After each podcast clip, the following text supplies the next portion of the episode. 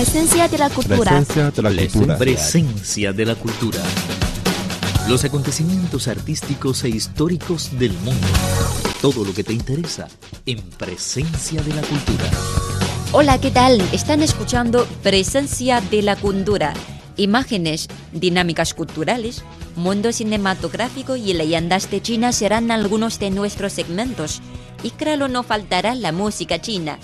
Bueno, ahora comienza Presencia de la cultura. Imágenes. Civilización china y cultura universal. Hola, ¿qué tal? Muy bienvenidos a nuestro espacio Presencia de la Cultura. Soy Estela Tupey y a mi lado siempre me acompaña mi cariño Mauli. Hola Mauli, bienvenido. Hola Estela, un gusto saludarte. Hola a todos. Quiero comentarles que en el espacio de hoy vamos a hablar sobre la historia del polo de China. ¿Por qué?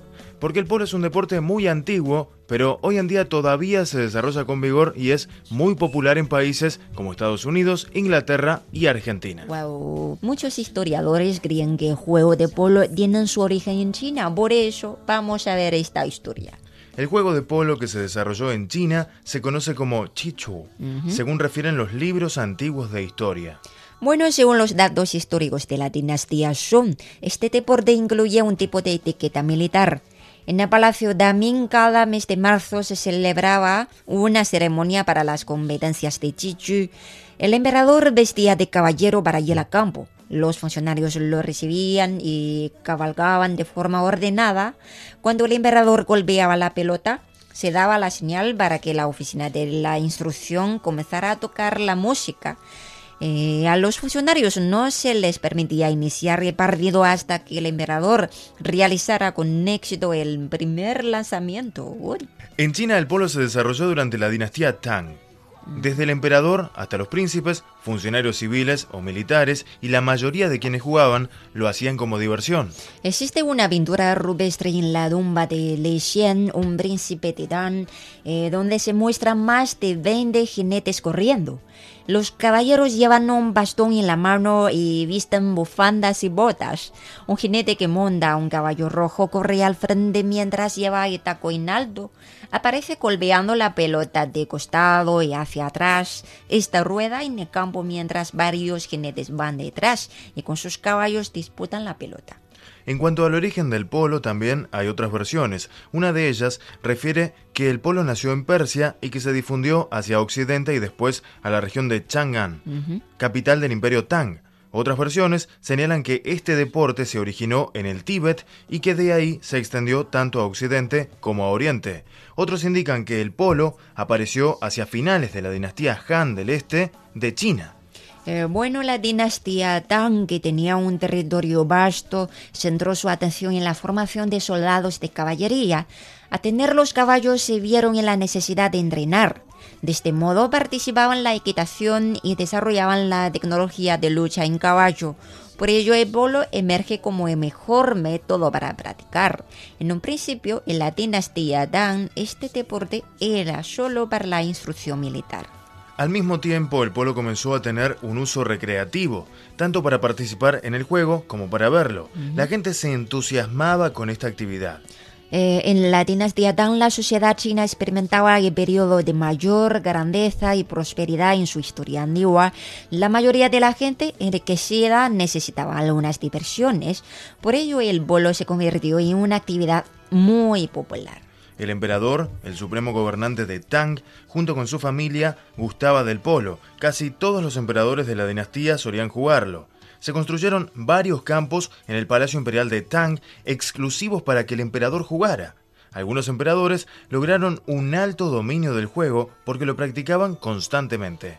Tal fue el caso de Xuanzong Li Chen, quien podía derribar a sus rivales tocando la pelota cientos de veces continuas. El emperador se jactaba con sus criados de que si el gobierno real hubiera establecido los juegos de polo en los exámenes imperiales, él tendría los resultados más altos.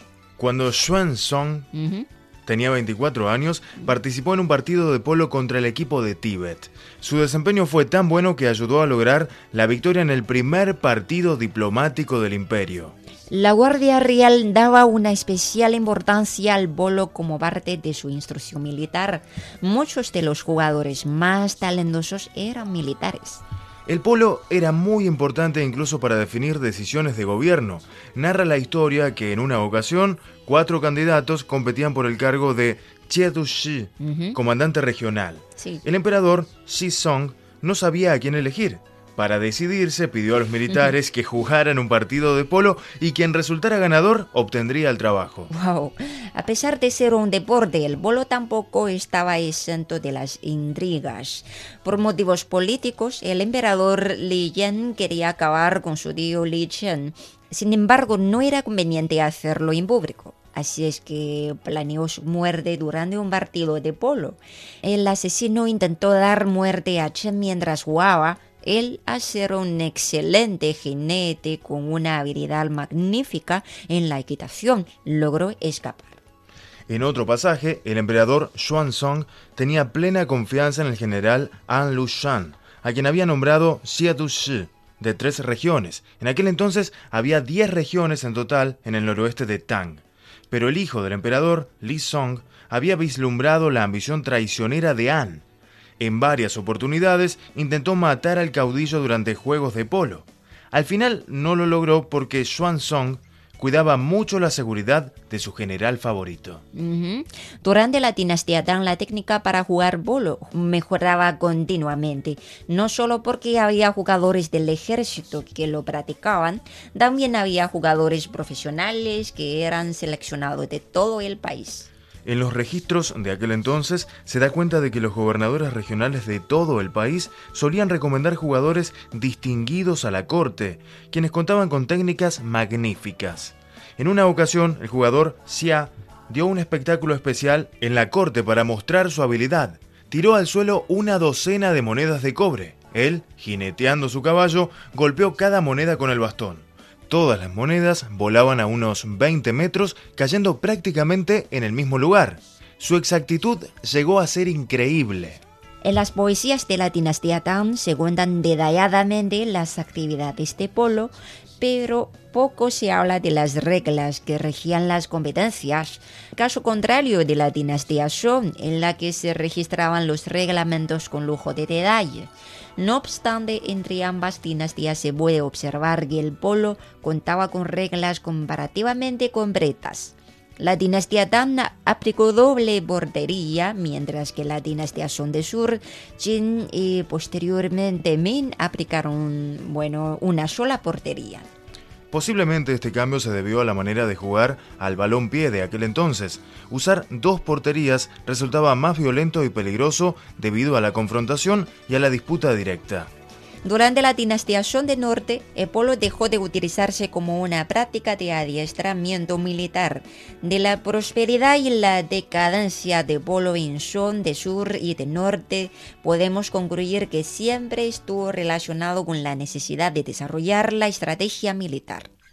Al mismo tiempo, el reino de Liao y posteriormente Jin, ambos fundados por etnias nómadas en el norte, jugaron al polo ampliamente. El reino Liao de la nación Chidan fue establecido en el año 947 y adoptó el polo de las cuencas centrales e inferiores del río Huanghe.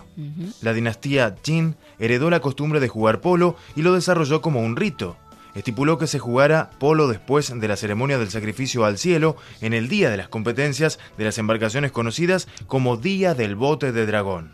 Hasta la dinastía Yuan y de Ming, la costumbre de jugar a polo durante la fiesta de bote del dragón todavía existía en el norte de China. Zhu Di, el emperador Yongle de Ming, estipuló que se efectuara el rito de juego de polo y de disparo de flecha ese mismo día. Además, en las festividades de mayo, él mismo acudía a la cancha para ver a los funcionarios jugar. Mm aunque a causa de la estrategia militar, el polo de la dinastía Ming no se desarrolló.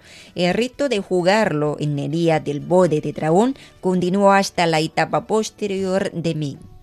El polo desapareció completamente en los primeros años de la dinastía Qing.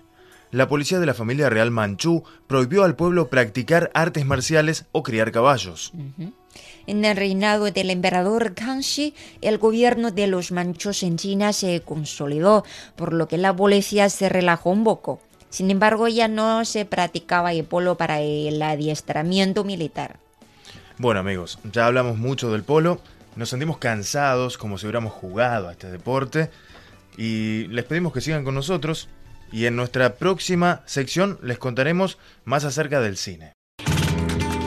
Presencia de la cultura. Presencia de la cultura. Presencia de la cultura. Los acontecimientos artísticos e históricos del mundo. Todo lo que te interesa en Presencia de la cultura.